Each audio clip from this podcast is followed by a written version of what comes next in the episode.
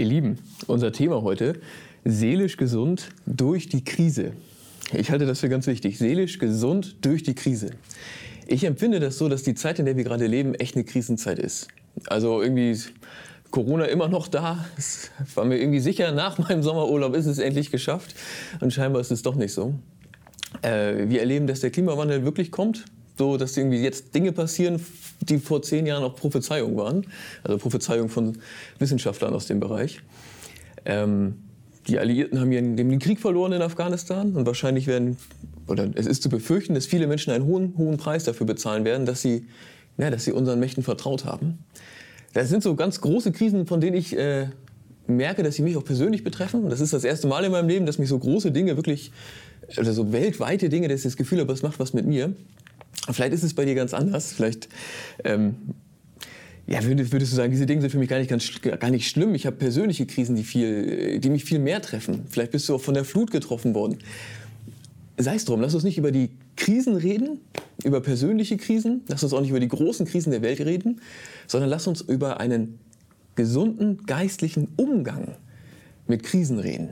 Denn die Frage ist ja, wie kommen wir da durch? Wie kommen wir da seelisch gesund durch? Welche Ressourcen können wir haben, bei unserem Gott. Gerade in diesen Zeiten, wo ich glaube, dass das am aller, allerwichtigsten ist. Und dazu gehört auch, ich finde, dazu gehört auch eine Bereitschaft am Anfang zu sagen, es ist wirklich eine Krise. Ich befinde mich in der Krise. Warum auch immer. Und ich, ich kann das jetzt nicht einfach wegatmen, sondern es ist eine Krise. Und ich, ich weiß nicht, ob du diese Denkfigur so oft hast wie ich. Ich denke mir öfter so, ganz ehrlich, in Deutschland lebe ich viel besser als die allermeisten anderen Menschen auf der Welt. Und in dieser Zeit lebe ich viel besser als die allermeisten Menschen, die vor mir gelebt haben. Stell dich mal nicht so an. Also das ist was, was ich mir selber sage. So, und manchmal hilft mir das auch, mal ein bisschen das einzusortieren, worüber ich mir gerade Sorgen mache. Aber das ist keine gute, kein guter Mechanismus für immer. Man sollte nicht jede Krise damit wegatmen, dass man sagt, anderen Menschen geht es schlechter. Sondern manchmal ist es auch dran zu sagen, es ist Krise. Ich erlebe Krise. Ich erlebe, dass die Dinge, auf die ich mich verlassen habe, irgendwie durcheinander kommen. Dass Dinge wanken, von denen ich dachte, sie sind fest. Und damit geht es mir schlecht. So. Ähm, ich glaube, es ist gut, sich das, sich das selber zuzugestehen, sich das selber auch mal zu sagen, okay, jetzt ist es so und jetzt brauche ich einen guten Umgang damit. Jetzt brauche ich einen geistlichen Umgang damit, um seelisch gesund durch die Krise durchzukommen. Ich habe einen Text für uns, bei, für uns mitgebracht, den Paulus geschrieben hat. Ähm, und zwar, es ist also, es ist sozusagen Krise, Krise, ja, Doppelkrise. Also Paulus schreibt einen Text, er sitzt selbst im Gefängnis und er schreibt ihn für die Epheser, die erleben äh, Verfolgung. Also die erleben, dass sie für ihren Glauben verfolgt werden. Also gefangen genommen, benachteiligt, manchmal verhauen, bis hin zu umgebracht. Und diesen Menschen schreibt er, und ich lese das wie eine, ja, wie eine, wie eine Anweisung, wie lauter Tipps, wie komme ich seelisch gesund durch die Krise. Wir lesen. Epheser 5, die Verse 15 bis 20. Achtet also sorgfältig darauf, wie ihr euer Leben führt. Nicht voller Dummheit, sondern voller Weisheit. Macht das Beste aus eurer Zeit, gerade weil es schlimme Tage sind. Aus diesem Grund sollt ihr nicht unverständlich sein, sondern begreifen, was der Wille des Herrn ist. Betrinkt euch nicht mit Wein, denn das, das macht euch zügellos. Lasst euch lieber vom Geist Gottes erfüllen. Tragt euch gegenseitig Psalmen, Hymnen und geistliche Lieder vor, singt für den Herrn und preist ihn aus vollem Herzen. Dank Gott dem Vater zu jeder Zeit und für alles. Im Namen unseres Herrn Jesus Christus. Ich finde, das sind, äh, ist jetzt sehr, sehr viel auf einmal. Ich möchte, dass wir lesen die Verse jetzt nochmal Stück für Stück durch und schauen bei jedem einzeln, was steckt da drin? Welche Maßnahmen schlägt Paulus uns hier vor für seelische Gesundheit? Und äh, ich habe das ausgesucht, weil ich glaube, dass es uns, uns hilft. Das hat den Menschen damals geholfen und ich glaube, dass es uns heute hilft. Ich glaube, dieser Text hat die Kraft, durch die Zeit hindurch mit dem Heiligen Geist zusammen, ja, uns das zu geben, was wir brauchen, um seelisch gesund durch die Krise zu kommen. Achtet sorgfältig darauf, heißt es, wie ihr euer Leben führt. Nicht voller Dummheit, sondern voller Weisheit. Macht das Beste aus eurer Zeit, gerade weil es schlimme Tage sind. Damit geht's los. Damit eröffnet Paulus diese Passage. Und es ist schon, also erstmal ist es ja so ein Lebe bewusst in Weisheit, nicht in Dummheit. So, nutze die Zeit aus, gerade weil es schlimme Zeit ist. Ich finde, das hat sowas von konzentrier dich, erhebe dich, sammel deine Kräfte. So. Werde aktiv. Und das ist erstmal, ich finde, die, die, diese Energie, die er da sozusagen auslösen möchte bei denjenigen, die das lesen, die, die ist schon ganz anders als das, was ich zumindest von mir eigentlich kenne als Reaktion auf Krise. Also ich kann es von, bei Krise total verstehen, dass Menschen sich zurückziehen. Ich habe dann auch das Bedürfnis zu sagen, ja Mensch, ich setze mich jetzt hin und ich mache gar nichts mehr, was nicht unbedingt sein muss. Ich igel mich ein, ja, und ich komme wieder raus, wenn es geschafft ist. Paulus möchte für uns was anderes. Er möchte nicht den Rückzug, sondern er sagt, gerade in der schweren Zeit, geh nach vorn. Wir lesen gleich, was er damit meint, aber erhebe dich so. Ähm, das finde ich äh, also herausfordernd, aber ich glaube, dass es halt total heilsam ist. Also und gerade weil, ist verrückt, ne? er sagt nicht, obwohl Krise ist, sondern gerade weil die Tage schwer sind. Lebe dein Leben konzentriert, mach das Beste aus deiner Zeit. Aus diesem Grund sollt ihr nicht unverständlich sein, sondern begreifen, was der Wille des Herrn ist. Jetzt gibt Paulus dem Ganzen so eine Richtung. Also er sagt, sammel deine, sammel deine Energie, erhebe dich, werde aktiv. Ja, und richte dich nach dem Willen Gottes.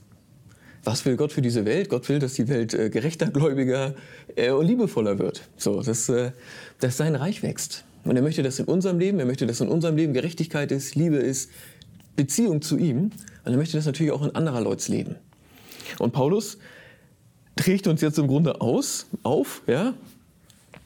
Wir sollen begreifen, was der Wille des Herrn ist. Wir sollen durch unser Leben gehen unter, diesem, unter dieser ja eigentlich mit diesem Auftrag. Wir sollen durch unser Leben gehen im Auftrag Gottes und die Welt so gestalten, wie wir glauben, dass er sie gerne hätte. Ein kleines bisschen mehr.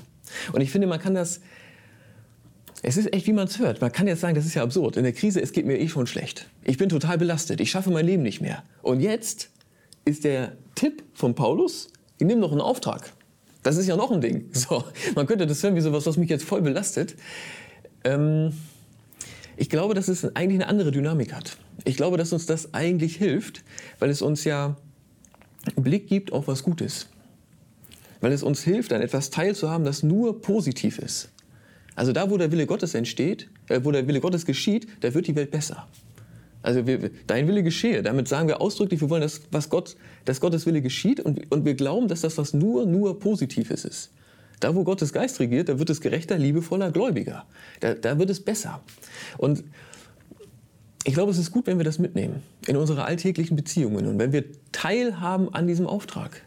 Und das heißt nicht, dass wir ein neues Projekt anfangen, wenn wir gerade eh unser Leben nicht auf die Reihe kriegen. Dass wir uns 100 Dinge aufladen, obwohl wir eh scheitern gerade.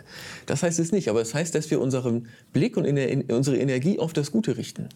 Auf das, was Gott will. Und in die, in die Beziehungen, in die ich gerade noch reingehe, da will ich da, dahin wirken. Da will ich dahin wirken, dass es, dass es mehr so wird, wie Gott sich das vorstellt zwischen uns und in deinem Leben und in meinem Leben. Merkst du, ich finde, dass einem das so eine, dass einem das so eine positive Richtung gibt. Dass das diese Energie, die Paulus uns einlädt zu sammeln, gut nutzt. Und ich glaube, ja, ich glaube, dass es uns damit viel, viel besser geht, als wenn wir, wenn wir immer sozusagen auf das gucken, was uns gerade beschäftigt, was uns gerade Sorge macht, wovor wir Angst haben. Paulus sagt, sammle die Energie und fragt, was Gottes Wille ist. Betrinkt euch nicht mit Wein, denn das macht euch zügellos. Lasst euch lieber vom Geist Gottes erfüllen. Jetzt geht er sozusagen wieder so einen halben Schritt zurück und sagt, was wir nicht machen sollen. Ja, wir sollen nach Gottes Willen fragen und wir sollen uns nicht betrinken, sondern nach dem Heiligen Geist ausrichten und der soll uns füllen. Und ich finde dieses, dieses Pärchen irgendwie ganz interessant. Ja? Also, also ich meine, passen würde ja, betrink dich nicht, sondern ernähr dich gesund in der Krise. Ja? Das wird auch Sinn machen. Paulus sagt aber, besauft euch nicht mit Wein, sondern Heiliger Geist. Und er wählt das ja bewusst, dieses Pärchen. Ich glaube, dass er das tut, weil Wein hier für mehr steht als für Alkohol. Ich glaube, es steht auch für Alkohol, aber für noch mehr. Der Wein steht für alles, was uns verführt, dass wir uns damit voll machen. Gerade wenn wir innere Leere spüren. Krisenzeiten sind ja auch Zeiten, wo Dinge nicht mehr da sind, die uns gefüllt haben oder wo wir Dinge verlieren. Und die, die, es ist natürlich eine Verführung, dass ich, mich damit, dass ich mich mit irgendetwas fülle, was schnell geht. Mit irgendwas fülle, was mir kurzfristig eine Erleichterung verschafft. Alkohol ist sowas. Nicht für alle, für viele Menschen natürlich. Es kann was anderes sein. Es kann übermäßiges Essen sein. Es kann äh, maßloser Medienkonsum sein oder Dinge, die man sich eigentlich nicht geben sollte. Es kann auch einfach dieses Versacken sein in dunklen Gedanken, ja, in Selbstmitleid und öh. Das ist was anderes als Trauer. Trauer ist wichtig, dieses Versinken in dunklen Gedanken ist was anderes. Und Paulus sagt, tut es nicht. Also Paulus sagt hier, füll dich nicht mit irgendwas, was dir kurzzeitig, kurzfristig Erleichterung verschafft, sondern bitte den Heiligen Geist, dass er dich füllt. Gerade in der Krise, gerade wenn du dich innerlich leer fühlst. Und das, es ist ein, ich glaube, es ist ein herausfordernder Gebetsauftrag. Du sollst gerade dann, wenn dir nicht danach ist, wenn du diese Leere spürst, gerade dann sollst du beten. Und ich glaube, dass es auch gut ist, wenn wir sagen, hier geht es um Gottes Geist, ist es, glaube ich, auch gut, bewusst zu Gottes Geist zu beten. Also ganz ehrlich zu sagen, Heiliger Geist, mir geht es schlecht, das und das belastet mich, ich würde jetzt dazu neigen, das und das und das zu tun, mich selber irgendwie zu füllen, aber ich will das nicht. Heiliger Geist, ich bitte dich, zieh bei mir ein.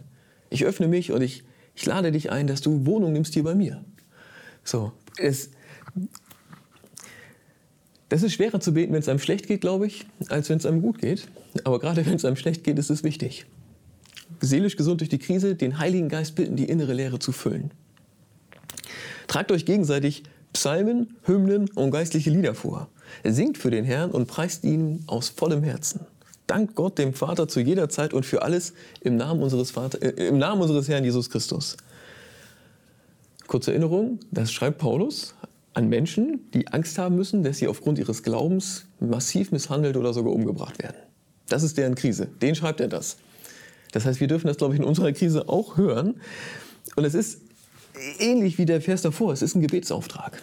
Ein Auftrag, Gott zu loben und Gott zu danken. Gerade in schweren Zeiten. Gerade in Krisenzeiten. Und das es ist auch, kann auch Überwindung kosten. Aber es ist wichtig und wertvoll. Ich bin davon überzeugt, dass wenn, ich, wenn wir uns Zeit nehmen, Gott zu loben und Gott zu danken, dass das unser Herz sortiert. Also man kann auch wirklich, wenn du sagst, auch im Gebet sich zu konzentrieren, zu sagen, ich nehme jetzt drei Minuten nur, kleine Übung vielleicht, drei Minuten und drei Minuten danke ich Gott. Gerade in dem Moment, wo es mir schlecht geht. Ich danke Gott dafür, dass es ihn gibt. Ich danke ihm dafür, dass er so ist, wie er ist, dass er die Beziehung zu mir will und immer wieder herstellt. Ich danke ihm für das, was ich habe, für mein Leben, für das, was funktioniert was auch immer, ne? das ist ja jetzt individuell. Ich glaube, dass es uns sehr, sehr gut tut, gerade in der Krise bewusst zu danken. Vielleicht bist du da anders als ich. Für mich ist das etwas, wozu ich mich erinnern muss. Ich brauche diesen Impuls, um zu sagen, ich mache das auch. Ähm, auch wenn es einem gut tut. So. Dieser Text, du merkst, ich halte ihn für, für wertvoll in der Krise. Aus diesem Text können wir Maßnahmen ableiten für unsere seelische Gesundheit. Wir sind jetzt einmal so, wir sind jetzt einmal so durchgegangen. Meine Einladung ist, ich werde das auch so machen, äh, lies den Text doch für dich selber immer wieder. Also wenn, wenn du in der Krisenzeit bist, nimm ihn dir vielleicht für eine Woche und lies ihn jeden Tag einmal. Epheser 5, Kapitel, also Epheser Kapitel 5, Verse 15 bis 20. Äh, denn, es muss ja persönlich werden. Ja? Wir sind jetzt einmal durchgegangen, aber wir brauchen ja persönliche Maßnahmen.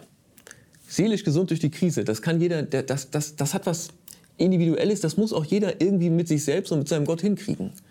Deswegen ist es, glaube ich, entfaltet der Text, glaube ich, seine ganze Kraft, wenn du ihn dir für dich nochmal anguckst und eben für dich die Dinge ableitest. Wenn du fragst, was ist denn mein Wein? So, oder wofür bin ich dankbar? Das kann dir keiner abnehmen, das kann dir kein Gottesdienst abnehmen. Das ist etwas zwischen dir und Gott. Aber ich bin davon überzeugt, dass es uns hilft.